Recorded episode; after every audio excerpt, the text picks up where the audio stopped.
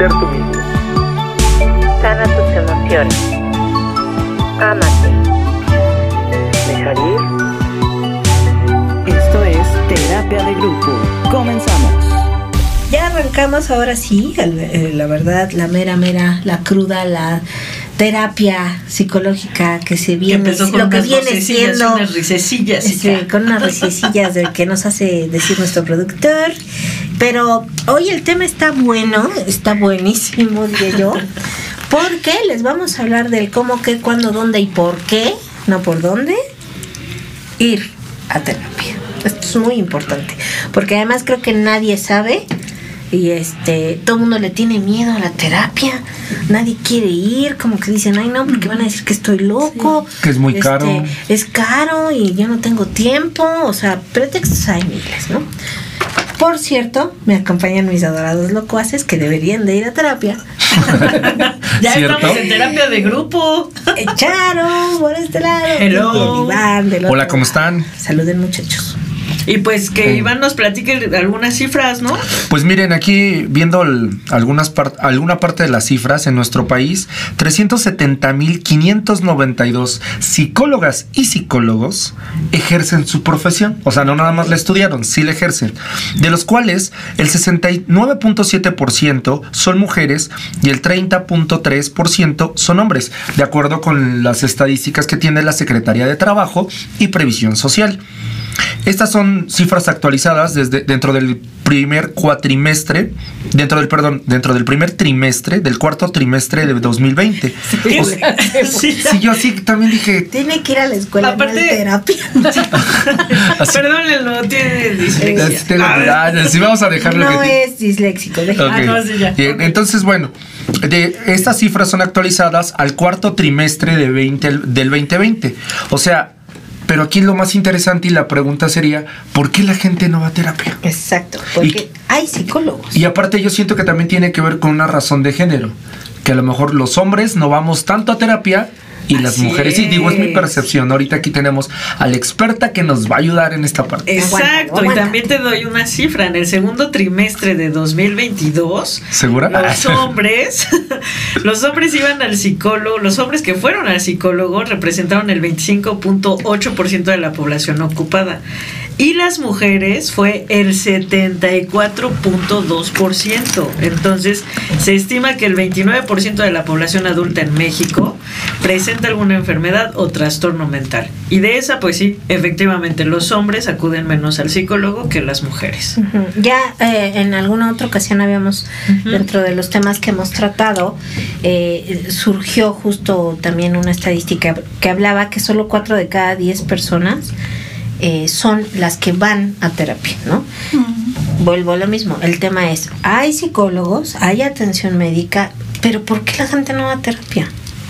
Y pues bueno, como nosotros no sabemos nada, sí, porque estamos entonces locuaces. estamos locuaces y se nos cuatrapea. Entonces, Bueno. vamos a hablar, para hablarnos un poco del tema, hoy tenemos a alguien bien especial. Ella es Monse Rivera, que es una facilitadora del bienestar. O sea, ya desde el primer, desde el nombre, ya me dio confianza. Totalmente. Además es una gran amiga, por cierto. Fuerte el aplauso. Bravo, bravo, bravo. Bienvenida. Once, gracias. Gracias. Sí, ya, Gracias ya a con el hecho de oír facilitador del bienestar digo, ok, quiero bienestar. Me va a ayudar. Creo que sí me va a ayudar. Sí. ¿Qué es la terapia psicológica y para qué nos puede servir?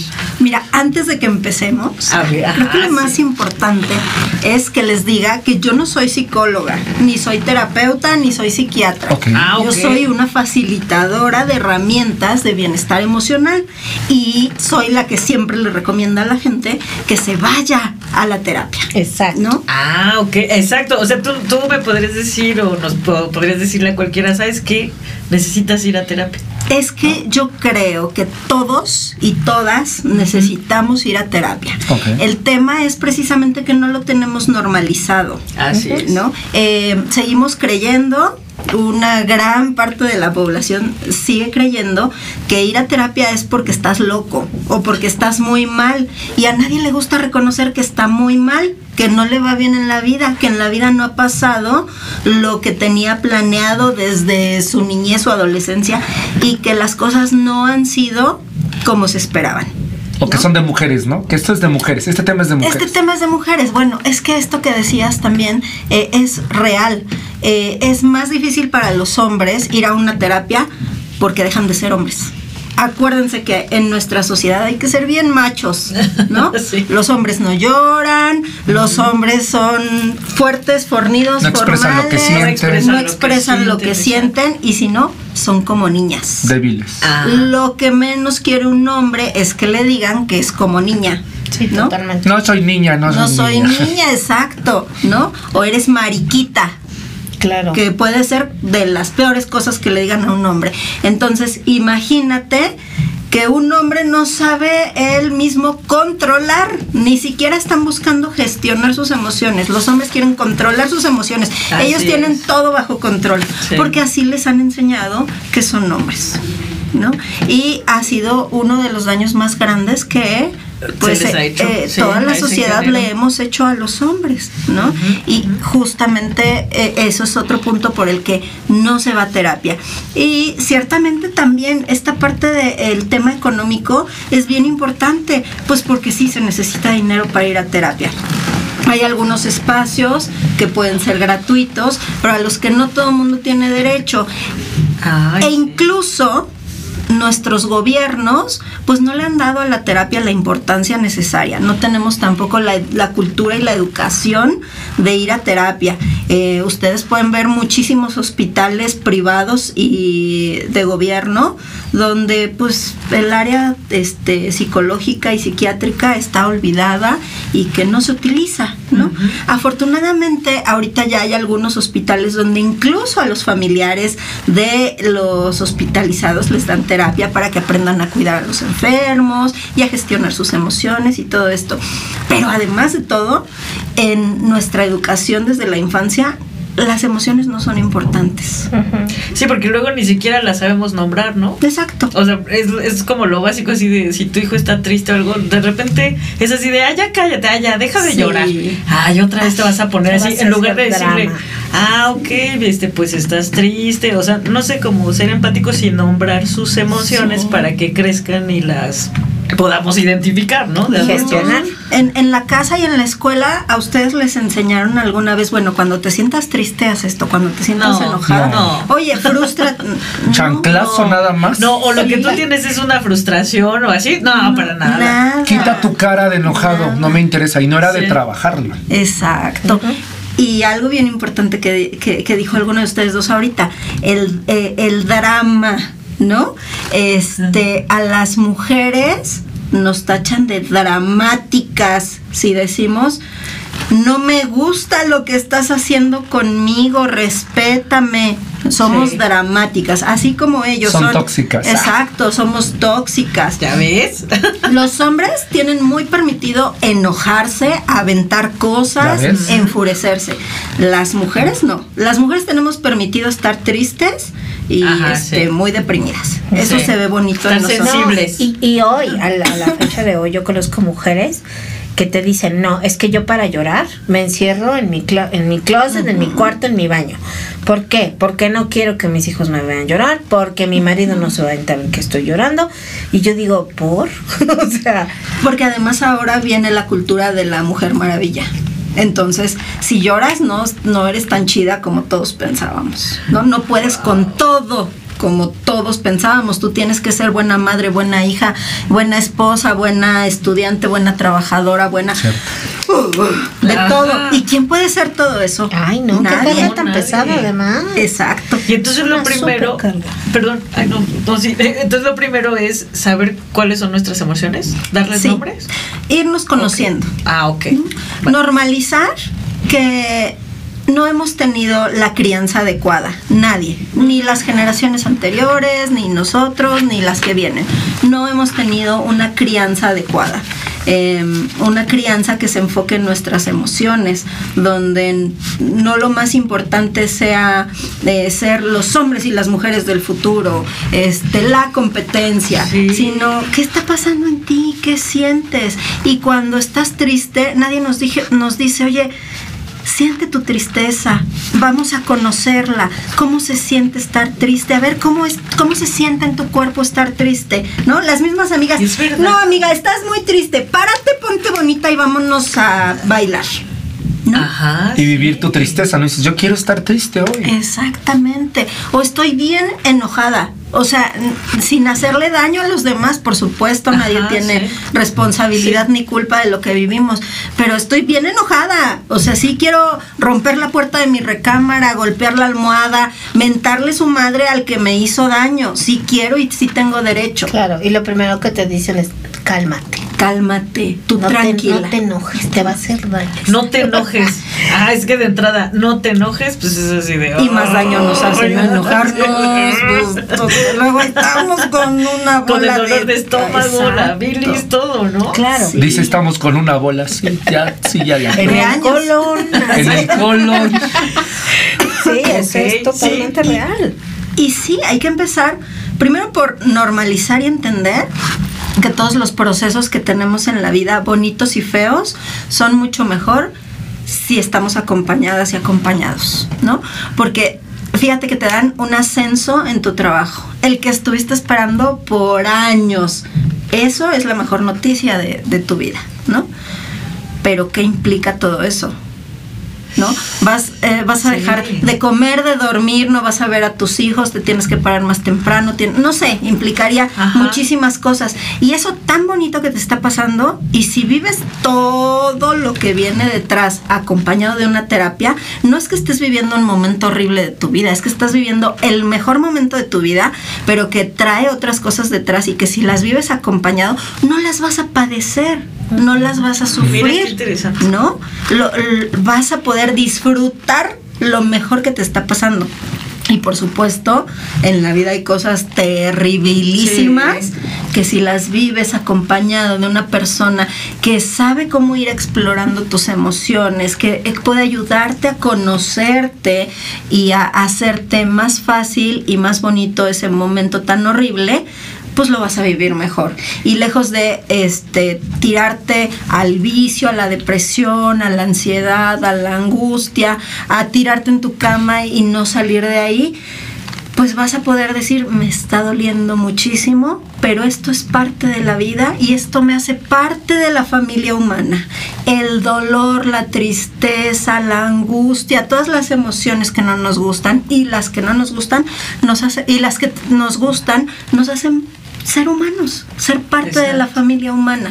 Y A mí- aprender, ¿no? También. Por A mí me viene a la mente la película de Intensamente, en el momento en el que le dicen a la niña, o sea, tenía, ya ven que los, los sentimientos eran amarillos, los felices, y entonces ella se pone a ver y era un momento triste para ella que había perdido un partido de fútbol y que no había metido en el hockey, pero era un momento muy feliz, porque estaban sus familia, los del equipo la cargaron, la abrazaron y dije, sí es cierto, ¿no? Porque ahorita yo lo veo, yo tuve una, una cirugía hace algunos años, bueno, hace algunos años, espero decirlo más adelante, el año pasado yo tuve tres, este, tres cirugías y ahorita que tú decías eso, yo decía, pero fue un, un momento muy padre porque tienes razón, porque estuvieron mis papás pendientes de mí y toda la gente que me quiere estuvo pendiente de mí. ¿Cómo vas? ¿Cómo? Y ha estado pendiente. O sea, a veces no vemos, vemos la tragedia, pero no vemos lo que está detrás. El acompañamiento. Exactamente, lo que ella decía. Y lo que a mí me llama la atención, perdóname, ya No, te ya. Ay, Lo que me llama la atención es lo Qué que dijo de, de que lo que acabas de decir de no solo en los momentos tristes, también en los momentos padres. Claro. Claro. Porque a veces uno no sabe gestionar esas cosas. No, y aparte la gente no las comparte. Porque además, no, No, sé. porque a lo mejor estás así de, no manches, ya me dieron el superpuesto, pero, uf, eh, ¿no? Se te puedes autosabotear o, o sentir que no eres capaz, ¿no? Este, No, ¿Cómo le decíamos? El síndrome del impostor. Claro. Te sientes raro. Y entonces gestionar eso o hasta te sientes culpable, Claro. ¿no? Así de, híjole, es que no Por sé si me merezca esto. Es que mira, es, es, como ir aprendiendo un poco en el proceso. A mí hace mucho tiempo, bueno, no hace mucho, todavía hace un- algunos añitos. Por ejemplo, yo tenía, soy como de pronto compradora, ¿no? O sea, me gusta darme un gusto, digamos así. Si tengo la posibilidad y, ay, sí la veo, sí la quiero, ¿no? Pero entonces yo tenía la necesidad de compensar. ah, es que yo ya me compré esto, le tengo que comprar algo a mi mamá. O le tengo que comprar algo a mi, mi hermano, o le tengo que comprar algo a mi perro, o, le- o sea, ¿por qué yo. no? Exacto, o sea, no, o sea, si como yo me di un gusto, es, es como, ¿por qué te vas a dar tú un gusto, no? O sea, Claro. ¿por qué crees que te mereces algo? Y en ese no merecimiento, que es un poco el síndrome del impostor, era entonces el tengo que compensar. ¿no? Eh, Te, te estoy hablando de eso hace algunos años. Hoy, por fortuna, ya lo entendí que no tengo que hacerlo, ¿no? Que también soy merecedora de lo bueno que me pasa. Y que incluso si lo quiero celebrar echándome un tamal o, comprándome lo que yo quiera, está bien reconocérmelo y no tengo que compensarlo. Pero lo entendiste yo creo porque fuiste a terapia o qué. Evidentemente. Y a eso era lo que iba. Sí. Hay gente que lleva en terapia toda su vida, ¿no? Yo te preguntaría, por ejemplo, Monse, ¿tú cuándo crees que es el mejor momento para ir a terapia? Cuando tu interior te dice que necesitas más, Ok. que quieres estar mejor. A veces podemos estar en una crisis muy grande y es cuando decimos necesito ayuda, que es ¿no? generalmente cuando llegamos a terapia. Pero también podemos llegar a terapia cuando digo estoy bien, pero creo que puedo estar mejor. ¿no? Ok. Para no llegar precisamente a, esa- a esos periodos de depresión, a esos periodos de ansiedad, de ataques de pánico. Para eh, eh, poder relacionarte mejor con las personas en el trabajo, con tu familia, ¿no? Porque vamos construyendo relaciones muy insanas, ¿no? Casi, casi que enfermas y nos lastimamos mucho y lastimamos mucho a otras personas. Entonces, desde el momento en el que tenemos la conciencia de que somos seres humanos vulnerables, frágiles, sensibles, así ositos de peluche que necesitamos amor y besitos y que en este mundo tan violento en el que vivimos es difícil recibir todo lo que necesitamos, en ese momento creo que podemos ir a terapia. Y no importa la edad que tengamos para para saber cómo cuidarnos nosotros y cómo no permitir que toda la información de una cultura eh, tan violenta nos afecte. ¿Cómo no vamos a necesitar terapia todos y todas si vivimos en un mundo que todo el tiempo nos dice que somos gordas, que somos feas, que somos tontos, que no somos lo suficiente, que necesitamos ser más inteligentes, más atractivos, más, más, más, más, más. Nunca vamos a ser suficientes para esta sociedad. Ah, sí, es correcto. Pareciera ¿Cómo no. vamos a sentirnos unas personas completas y, y maravilladas del mundo si una vez que necesitamos, que, que ya tenemos un teléfono celular este 5G, ahora necesitamos un 8G, ¿no? Y todo el tiempo estamos en eso. Ir a terapia, hay dos tipos de felicidad. Esa felicidad que eh, obtenemos a través de eh, metas. Y ya alcancé este la primaria, pero ahora sigue la secundaria, pero ahora quiero el teléfono, pero ahora quiero el iPad, pero ahora quiero la computadora, pero ahora tengo un novio, ahora quiero un marido, ¿no? Entonces así nos vamos. Y, y son como nuestros logritos que vamos llevando. Y bueno, pues ahí nos van dando satisfacción y lo logré. Y ya soy lo que mi mamá quería y ya soy lo que el gobierno necesitaba y no y lo que el sacerdote me dijo, ya soy y vamos teniendo un vacío al final del día. Pero hay otro tipo de felicidad, que es esa felicidad genuina que se construye desde adentro, desde saber quién soy, por qué soy y aprenderme a maternar y a paternar yo solito, ya que soy una- un hombre, una sí. mujer grande. Porque ciertamente nuestros cuidadores no tuvieron todas las Sí, herramientas necesarias Claro. para darnos todo lo que necesitábamos Claro. como niños, niñas, no adolescentes. Claro, No. no fue su culpa. Sin embargo, pues vamos creciendo ahí como con necesidades, ¿no? Entonces, aprender con una terapia a cumplir, a cubrir todas estas necesidades, a entender que yo me puedo dar el amor que necesito, que yo me puedo dar todos los gustos que necesito, que yo me puedo comprar el carro que necesito y no tengo que estar esperando a casarme, que un marido millonario me compre un coche, que yo puedo hacer todo por mí porque soy la única responsable de mí y que vayamos en un proceso acompañados de alguien que sabe hacerlo, es lo más bonito. Qué bonito lo expresaste, oye. Ay, ya hablo, ya hablo y no les dejo Oye, hablar. no, espera, es que nos quedamos estás así ah, mira, No, y, aparte tiene razón. sosos". Ahorita me da- de lo que decías de todos los regalos me viene a la mente.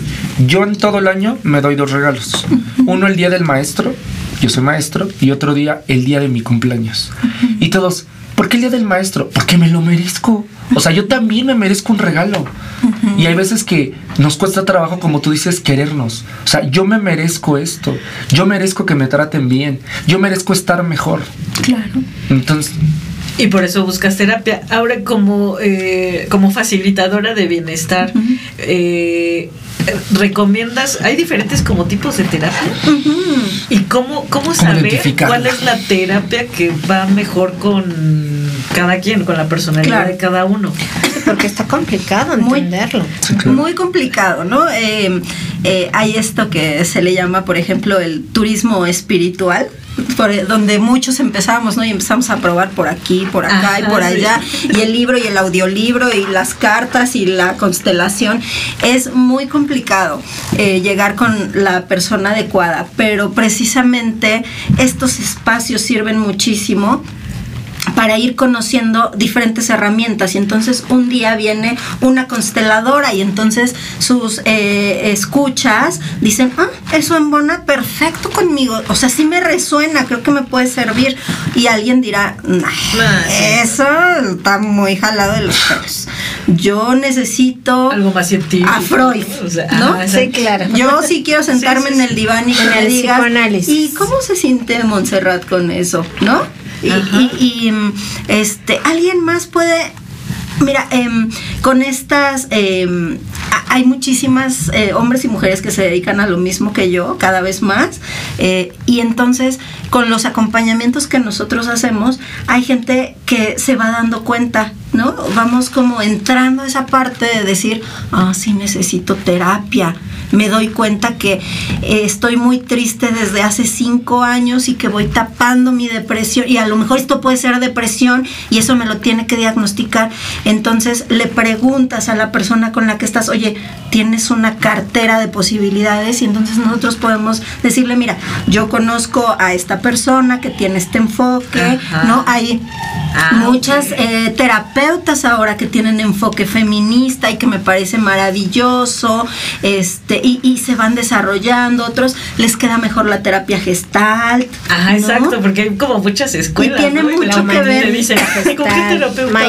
Mindfulness, o sea, Y tienes que, este, tiene que ser algo que vaya muchísimo con tu personalidad Ajá. y con tus necesidades, porque no todos tenemos las mismas ¿Y necesidades. pero cómo partir de ahí? O sea, ya sé que yo necesito ayuda, pero no sé, hasta me puedo, ahorita me viene a la mente, me puedo quedar con lo que hay en YouTube de Claro. videos. Y entonces, pero ¿cómo buscar? ¿Cómo, cómo yo llegar a, a- a lo correcto? Poco a poco. Y, o sea, es que difícilmente vas a decir- te va a llegar el contacto, ¿no? De el mejor terapeuta del mundo. Pues siempre empezamos por, este, ay, pues le pregunto a mi prima con quién está yendo. Y ese es un buen sí. termómetro, ¿eh? Sí, si yo sí, veo que mi prima tenía una vida desastrosa y de pronto, oye, es una mujer que la veo feliz y que me inspira, oye, ¿qué hiciste? ¿Con quién fuiste? Y te puedes acercar a las personas con quien tú te das cuenta que han tenido cambios en su vida. Estos espacios, les digo, son, híjole, creo que de lo más valiosos, porque aquí viene muchísima gente y se quedan con sus contactos y entonces ya les llaman a ustedes y ustedes les recomiendan, ustedes van viendo, ¿no? Ah, pues mira, las constelaciones a mí me funcionaron muchísimo y todos vamos hablando de acuerdo a nuestra experiencia. Totalmente. Vamos Claro. recomendando, a mí me funciona esto, yo te lo recomiendo.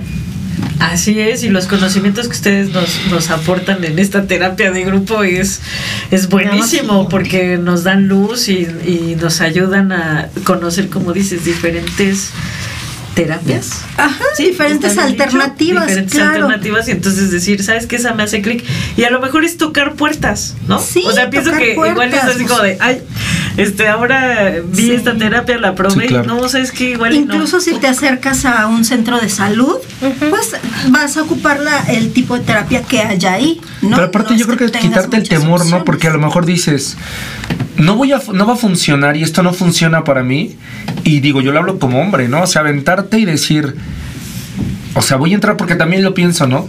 Va a ser una rentita, ¿no? Que voy a pagar, o sea, desde lo económico, desde el tiempo, desde que voy Sí, a abrirme y cómo me voy a abrir con esta persona. Creo que sí es una, una parte de aventarte como un paracaídas, ¿no? Sí. sabiendo que vas a rebotar, ¿no? No que no te vas a ir al hoyo, Que no Sí, ¿no? que, o sea, que vas a rebotar, ¿no? Pero siento que también eso es un poco complejo. Sabes, Eh, yo invitaría a todo el mundo a que tienes razón, lo vemos así como una rentita, pero que no lo viéramos como un gasto, sino como la mejor inversión de tu vida. Totalmente. Y lo que te vaya, va, o sea, al rato tú lo vas a ver, pero multiplicado y no por un tema de este, energías y así, sino que estando bien tú, emocionalmente, mentalmente, tienes la capacidad para hacer más cosas y más cosas y más Y cosas producir más. y producir más y entonces conoces más gente y te llega alguien más y entonces ese dinero regresa de alguna manera Así es. porque es la Sí, mejor es una inversión. inversión de tu vida. Claro. Y, y- y ya no, o sea, cuando vas, no sé, al cardiólogo, no te duele tanto como vas cuando vas a terapia, ¿no? Por ejemplo. Ajá, sí. sí, Pero cuando exacto. tú vas a terapia, vas a dejar de ir al cardiólogo. Y al ginecólogo, y al dentista, y al neurólogo, y a toda esa este gama de posibilidades que en las De que sí enfermedades estamos físicas, exacto. eh, Sí, vas a este, dejar de buscar esas respuestas en otras especialistas que en realidad tienes que trabajar a nivel emocional, ¿no? Y también yo pienso que, ¿sabes qué pasa? Que muchas veces la gente se desanima. ¿A qué voy? Van con un terapeuta y tal vez no es lo que esperaban. Sí, sí. Y entonces es como el de, mmm, te venía a ya aquí no. y me estoy viendo las uñas. Mejor me hubiera hecho, mejor me hubiera ido a hacer las uñas en El lugar de pagarle al, ¿no? Y entonces, eh, eh, probablemente porque lo que hablábamos un poco, ok, esa terapia no te funciona o ese tipo de terapia no te funciona. Pero sobre todo decirles, no es la única opción y pueden intentar otro tipo de terapia y pueden buscar a otro tipo de especialista para que encuentren lo que los haga sentir más pleno y, y como esa búsqueda, ¿no? Porque como todo, si tienes una primera mala experiencia, pues lo que haces es mejor decir, ay, pues ahí lo Y no me dejas". sirvió, ¿no? No me sirvió y no voy. Así ya es. no regreso. Y esa es otra de las invitaciones que les haría cuando decides que vas a entrar a este mundo de sentirte bien y estar mejor, que entiendas que vas a encontrarte una vez con que eso no me funcionó, otra vez con que eso no me gustó, otra vez con que eso no era para mí y vas a tener que explorar muchísimas posibilidades hasta que te encuentres con la que queda muy bien para ti. Ujú. ¿Cómo podemos saber cuál es la que queda bien para Uy, nosotros? eso te lo va a decir Tu corazón, tu corazoncito, tu bienestar. Ok. Porque eh, sí, o Y el sea, cuerpo también te avisa. el, el cuerpo te avisa, Sí. o sea, tú sabes que ya te sientes mejor, tú sientes tu avance, ¿no? Ya dices, ah, caray, tengo tres días sin deprimirme. Ay, como que en esta semana no me dio ningún ataque de ansiedad. Ah, ah, ok. ¿no? empiezas, oh, ahora entiendo que no tengo que odiar a mi, ah, ya no odio a mi mamá. Otra pregunta. ¿La terapia es... eh, eh, ¿Pasas por momentos críticos también? Claro. O sea, porque a mí me ha quedado claro, cuando yo he ido a terapia, es decir, híjole, voy a ir a terapia y de repente es- voy a afrontar lo que en la terapia va a pasar. O sea, obviamente no me van a decir qué voy a hacer. Yo voy a empezar a descubrir respuestas que quizás yo no quería o que ya las Nadie. tenía pero no las quería ver. Y es un proceso difícil, tampoco Sí, es algo, porque- y yo es lo que le digo a los demás, oye, si vas a ir a terapia, pues qué padre, qué valiente, nada más ten en cuenta que tampoco es un proceso de, ay, No. todo va a ser mil sobre hojuelas. No, No, porque no. también, eh, bueno, a mí, lo que me ha pasado es que de pronto también te regresan eh, cosas y, y recuerdos de, Que tú de- que evidentemente bloqueaste por algo, ¿no? Claro. Y en terapia lo tienes que trabajar, que me parece lo más adecuado, porque a mucha gente le da miedo eso, ¿no? Ajá. Como el, no, porque esto ya, yo ya lo bloqueé y ya lo escondí, Sí, no, ya yo lo no enterré. sacar eso, Y gracias. tú dices, a ver, o sea, lo tienes que resolver, no enterrar. Como Lo los, que las avestruces a veces, ¿verdad? Que metes la cabeza y no ves todo. O sea, digo, mi comentario no es para dar miedo ni nada, sino No, como sí. que también tener conciencia en esa parte, ¿no? Sí, sí, De- claro. Claro, yo creo que es el acto de mayor valentía el saber que somos seres vulnerables y exponernos ante nosotros mismos. Eh, en doble A, por ejemplo, uno de los pasos es aceptar ante ti mismo, uno de los primeros pasos es aceptar ante ti mismo lo que te está sucediendo. Y eso es de lo más complicado porque a veces no somos tan amigos de nosotros. Entonces, Yo siempre he pensado que somos los, los peores jueces. Sí, los claro. peores, sí. Eh, entonces, decidir entrar al mundo del bienestar es un acto de gran valentía porque no van a salir arcoíris y bombones y florecitas y todo va a ser felicidad. No. Poco a poco vamos a ir sintiéndonos mejor. Poco a poco nuestra vida va a cambiar. Pero vamos a tener momentos donde incluso digas, estoy peor que antes. ¿Qué estoy haciendo aquí? Donde incluso tus episodios de ansiedad sean más dramáticos. Donde incluso eh, los episodios de miedo eh, te generen muchísimo más dolor, ¿no? Pues Eh, es una crisis curativa. eh, eh, eh, porque te estás enfrentando a tu realidad. Te estás enfrentando a lo que hay dentro de ti. Y es la única manera en que podemos empezar a conocernos. Claro. Y Pero por, es padrísimo, supuesto, yo por supuesto, con el paso del tiempo va a llegar esto que decíamos. Ah, caray. ¿No? Ya me siento mejor. Y además es un trabajo para toda la vida, ¿eh? No es que vas a terapia seis meses y, y medio de alta y. No. Este No. trabajo es hasta el último respiro. Totalmente. Esto no termina hasta que termine. Claro. Porque además, como bien dices, es, es, es algo, eh, es verdad, es muy valiente el hecho de asumirlo, aceptarlo y decir, quiero hacer algo al respecto. Pero también creo que es un gran acto de amor propio. Sí, claro. Porque al final del día no lo vas a hacer por los demás. Exacto. O sea, sí, todo mundo se ve beneficiado, por supuesto, ¿no? Cuando uno está bien, el resto del mundo también, ¿no? Pero es un gran, ac- gran acto de amor propio el poder decir, quiero ser la mejor versión de mí y quiero trabajar en esa mejor versión siempre, ¿no? Así es. Fíjate, Ale, que creo que acabas de dar la Sí. mejor respuesta para la primera pregunta. ¿Por qué no vamos a terapia? Porque nadie nos enseñó a amarnos. Tienes toda la razón. Nadie, ¿eh? Nunca. Nadie nos enseñó a amarnos, entonces no sabemos de dónde sacar herramientas. ¿no? Sí. Y además también esta parte, o sea, vamos a terapia y a lo mejor voy seis meses, un año, dos años, tres, el tiempo que considere yo adecuado, ni siquiera el terapeuta, el tiempo que Si yo luego ni necesito siquiera te adecuado. esperas a que te digan, ya está Ajá. bien, vaya. Pero también hay otras herramientas que nos pueden dar como mantenimiento, por decirlo así, ¿no? Como es esto a lo que yo me dedico, ¿no? Eh, el mm, trabajar con mindfulness, con prácticas de compasión, autocompasión, no juzgarnos, la no violencia, hacer conciencia de cómo hem- hemos sido criados en este mundo donde nos dicen tantas cosas que no son y que no somos. Eh, entonces te das mantenimiento con eso y después dices, ay, ¿sabes qué? Se murió mi perrito y esto sí, no puedo sola, no puedo ni con tus prácticas de atención plena. Regreso a terapia y a lo mejor a otro tipo de terapia y ahora me voy a un retiro de otro tipo y ahora me voy a hacer yoga y ahora me voy a hacer chikun y ahora me voy a hacer, no sé, hay mil alternativas. Hay Así muchas es. herramientas porque no todo es para todos. Cierto. Y muy, muy bien dicho. Hay mil alternativas, así que no hay pretexto. Exacto. Y hay un montón de profesionistas también, así que También. señores.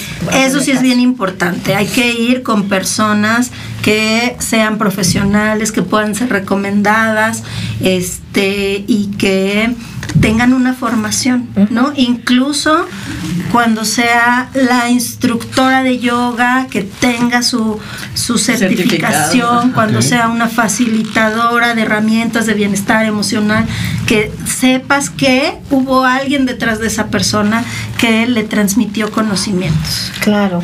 Muy bien, sí, Estoy también. Muy totalmente bien de dicho. acuerdo. Hay que buscar a la persona que nos va a ayudar. Por ejemplo, que nos deje sus, sus datos Ah, sí. Monse. Ah, do- ¿Cómo te Hablando de eso. Eh, por WhatsApp es lo más fácil conmigo. ok. 55 29 61 58 68. Perfecto. En ese número contesto todos los mensajes, tardo, pero respondo. No, Pero sí, no se siempre muchachos. Y pues, escríbanle, ¿Alguna red social? búsquenle. Sí, arroba Monse Riff. M-O-N-T-S-E-R-I-V. De Montse Rivera. Ah, ok. Vamos a entrar a nuestra gustadísima sección y muy famosa ya. Ay, hola. este, ¿qué se llama? Lo que no, lo que no sabía que ahora sé. Ok. Ok. Y bueno, ahora empiezo yo para que no sí, Sí, claro. por favor. Lo que no sabía y ahora sé es que también necesitas acompañamiento en los momentos positivos de tu vida.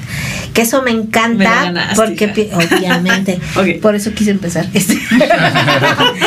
Porque creo que, que en efecto es como cuando cuando vas al médico ya que estás enfermo, ¿no? Claro. Y no tendrías que esperarte a estar enfermo para ir al médico. O sea, eh, lo mismo pasa con la salud emocional. O sea, no, no tienes que estar deprimido para buscar la ayuda. También cuando no lo estás es un buen momento para trabajar en ese crecimiento personal que bien lo dijiste y, y con toda la razón justa. Y como mencionamos al final, un poco en la conclusión, del amor propio, ¿no? Que eso nace del amor propio. En un sentido de que lo haces por ti y por nadie más. Ay, ahora sí, yo me quedo, pues ya me la, me la robaste, este, pero me quedo con dos. Ir a terapia es un acto de valentía, así que sean valientes, tomen ese riesgo porque es un gran acto también de amor propio. Vas, este, Iván. Pues a mí me gustaría, bueno, primero que estamos trabajando, estás trabajando en algo mejor para ti, en la mejor versión de ti. Entonces eso para mí la terapia. Y dos, pues que sí nos quitemos de prejuicios, ¿no? Porque no voy a ir a terapia porque soy niño, no voy a pedir a terapia, a, a terapia porque no lo necesito. Y yo me quedo con eso, que la terapia todos la necesitamos. Y Sony, digo Sony, ¿eh? Monse. Monse. ¿Por qué dije Sony? ¿Qué onda con mi vida? bonito. Ay, se me quedé con Luis Miguel y su canción. Como estupefaciente. Monse, sí, estoy sumando. Es que no, no he ido a terapia. Este, ¿Tienes ves por qué La tienes que ir a terapia? Monse, ¿tú con qué te quedas? Yo me quedo con que podemos amarnos bonito, tratarnos bonito y darnos nuestros regalitos dos, tres, cinco, siete veces al año, consentirnos sin la necesidad de tener que regalarle nada a nadie más. Ni en sus cumpleaños, ¿no? nosotros. O sea, no. no seas Nunca, ya todo para nosotros. Ah, no es cierto tampoco. Es que va a ser su cumpleaños de Alex. No la interrumpan. Sí. Ay, Eso, ¿no? Que podemos querernos bien y querernos bonito. Empezar por ahí. Querernos bien y querernos bonito, tratarnos bonito, darnos nuestros regalitos. Y el amor propio mueve montañas. Suena trillado, ¿no? Eso del amor propio, pero de veras que si nos enseñaran a amarnos desde chiquitos, otro mundo sería este. Lo, lo peor es que suena trillado, pero en realidad nadie sabe lo que es. Nadie sabe lo que es, nos dicen mucho, ¿verdad? El Claro, amor sí. propio y... Ya hablamos un poco de eso y es Porque todo un además proceso. se ¿eh? confunde con egoísmo y entonces o con egolatrismo y la gente dice, ay no, es que Solo importa No, él, O ¿no? sea, no tiene que ver con eso. O sea, el amarte a ti también es amar a los demás, pero exacto, no nos enseña. No nos enseñan. ¿Y saben por qué no nos enseñan? Porque es conveniente para el mundo. Porque si nos enseñaran a amarnos y fuéramos personas eh, que trabajan para sí mismas, entonces ni compraríamos tanto, ni le haríamos caso a las noticias, ni, se- ni estaríamos del lado del gobierno o en contra del gobierno. Este y no sucederían tantas guerras porque yo soy este cristiano y tú eres ateo, porque yo soy budista y tú exacto. Y no, no podrían mantenernos en esta guerra por tantas cosas y divididos unos con otros. competencia. Exacto, ¿no? Si todos tuviéramos este, nuestras emociones más acomodaditas y nos amáramos más, entonces el mundo sería diferente. Entonces, gobiernos, religiones y demás, pues a nadie le convendría. Sí, total, porque evidentemente si trabajáramos nosotros viviríamos más en bienestar, ¿no? Sí, y claro. sería una suma de bienestares en lugar de estar... Mucho Imagínate que nos uniéramos Mucho más en contra de Sí, un sistema. Sí, pues no, claro. a nadie le conviene. Y ya habríamos entendido que la felicidad está en nosotros. ¿no? Totalmente. Oye, fíjate que también tenemos una sección que también es muy gustada por todos. También es muy famosa. Y, y ahora también es muy famosa, en donde recomendamos una canción. Nosotros le llamamos el soundtrack de tu vida, porque todos tenemos un soundtrack de la vida. Y entonces ahora, este, a ver, les voy a contar esto que está bien chido. Jacob Jolliffe es un neurocientífico cognitivo de la Universidad de Groningen en Holanda. Y él se puso a investigar porque yo creo que no tenía mucho que hacer y dijo, ¿qué caracteriza a la música feliz? Y entonces realizó una encuesta y examinó varios temas para saber pulsaciones, minutos, ritmo, análisis de las letras, temática, etc. Y con todo esto que les estoy diciendo, llegó a la conclusión de que existe una canción que es la canción más feliz del mundo. Y no es por nada, pero a mí sí me pone de buenas. ¿Cuál? ¿Alguien tiene alguna idea? No, Voy este, a- Ay, no sé, me vino a la mente la de. No sé. Vive, te, así, ¿no? Trata de ser Ser feliz. La de Marc Anthony. Ah, No, tampoco. En- bueno, pues resulta que ahora les vamos a dejar esta recomendación para que la escuchen y se pongan felices. La canción más feliz del mundo es Don't Stop Me Now de Queen. ah, sí. Se pone ustedes, pero a mí me encanta y a mí sí me pone feliz esa rola, la verdad. Sí, y resulta que por todas las conveniencias es la canción más feliz del mundo. Así que cuando estén tristes, pónganse Don't Stop Me Now y recuerden que a este mundo venimos a ser felices. O sea, sí se ponen la canción, pero también se ponen a sentir su tristeza, Sí, no evadan. Ay, sí, cierto. Sí, Cierto. toda la razón. Sí, sí, cierto. Y vayan a terapia, porque de eso se trata todo.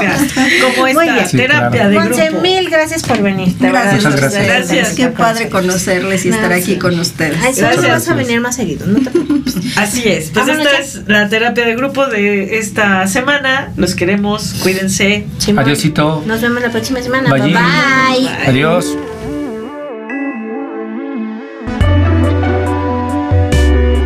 Esta fue una producción de Estudio 606. La evolución musical comienza.